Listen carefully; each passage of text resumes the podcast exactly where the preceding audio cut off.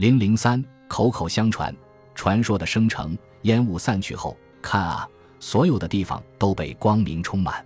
当他们想以旧日习惯的方式去寻找自己的羊群、牛群和房屋时，这些全都不见了踪影了。没有房子，没有牲畜，没有烟，没有火光，没有人，更没有人们聚居的群落。只见空无一人的宫殿矗立在眼前，荒凉又寂寥。刚刚还在这里的人和兽群全都不见了，只剩下他们四个面面相觑，不知道自己的同伴去了哪里，发生了什么。马比诺吉昂。第三分之，Jones and Jones，一九七四四十三，神话和预言一样飘忽而难以捉摸。现代的恐怖电影，无论是关于吸血鬼、鬼魂，还是复活的埃及木乃伊，都是可以接受的，因为他们允许人们在一个相对安全的环境中探索人性中最黑暗的部分。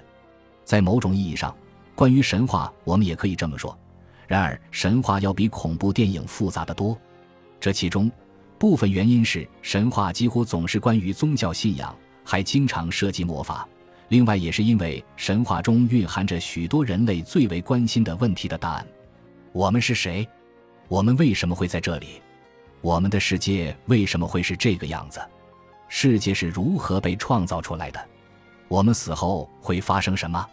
神话同样也会探究关于各种入会仪式的主题：出生、青春期。婚姻和死亡，某些神话，特别是来自凯尔特世界中的那些尤为关心道德问题、善与恶、贞洁、暴力、强奸和背叛、战争和伦理、性别角色、少女和母亲的身份、男子气概、理想的男性和女性行为等等，在那些无法用理性解释回答以上问题的社会中，神话就会蓬勃发展。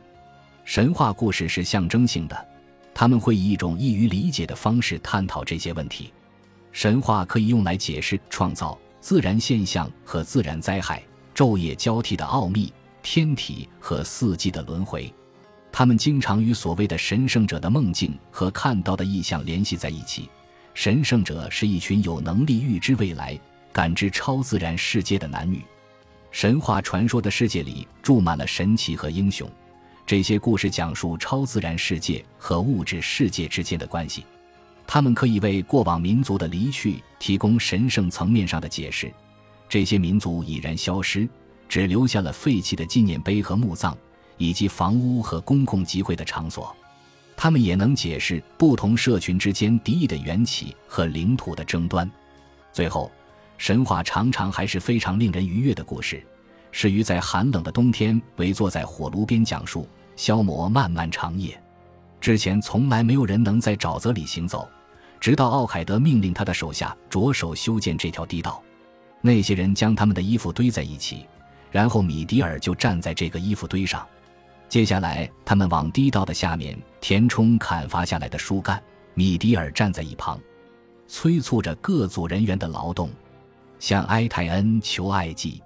Raftery 一九九四九十八，考古学的发现帮助我们在神话故事群与他们的古代源头间建立起联系。公元前两世纪中叶，住在爱尔兰朗福德地区科利尔的一个社群，在沼泽地上铸造了一座巨大的木质堤道，将沼泽两边的陆地连接了起来。通过筑堤所用木材的年轮判断，这些树木应该是在公元前一百四十八年被采伐的。在低道的地基之下，埋着一个奇怪的半人半动物雕版画。考古学家推断，这可能是为了祈求工程安全、道路坚固而被埋在这里的一个符咒。地道的各个部分可能是由不同的人所建造的，肯定有某个部分没有完全建好，因为整个地道上至少有一处缺口。某些爱尔兰地区的神话会提到在沼泽上建造小径一事。在神灵米迪尔和他的恋人埃泰恩的故事中，塔尔国王奥凯德给了这位神灵一个不可能完成的任务，在某片无法穿越的沼泽地中建一条小径。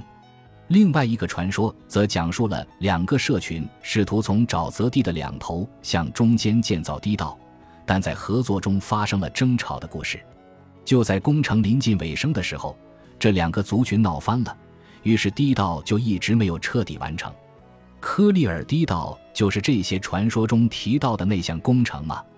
还是早期爱尔兰传说的讲述者有意将那些中世纪早期依然能看到的古代道路遗迹编织进了他们自己的叙事之中呢？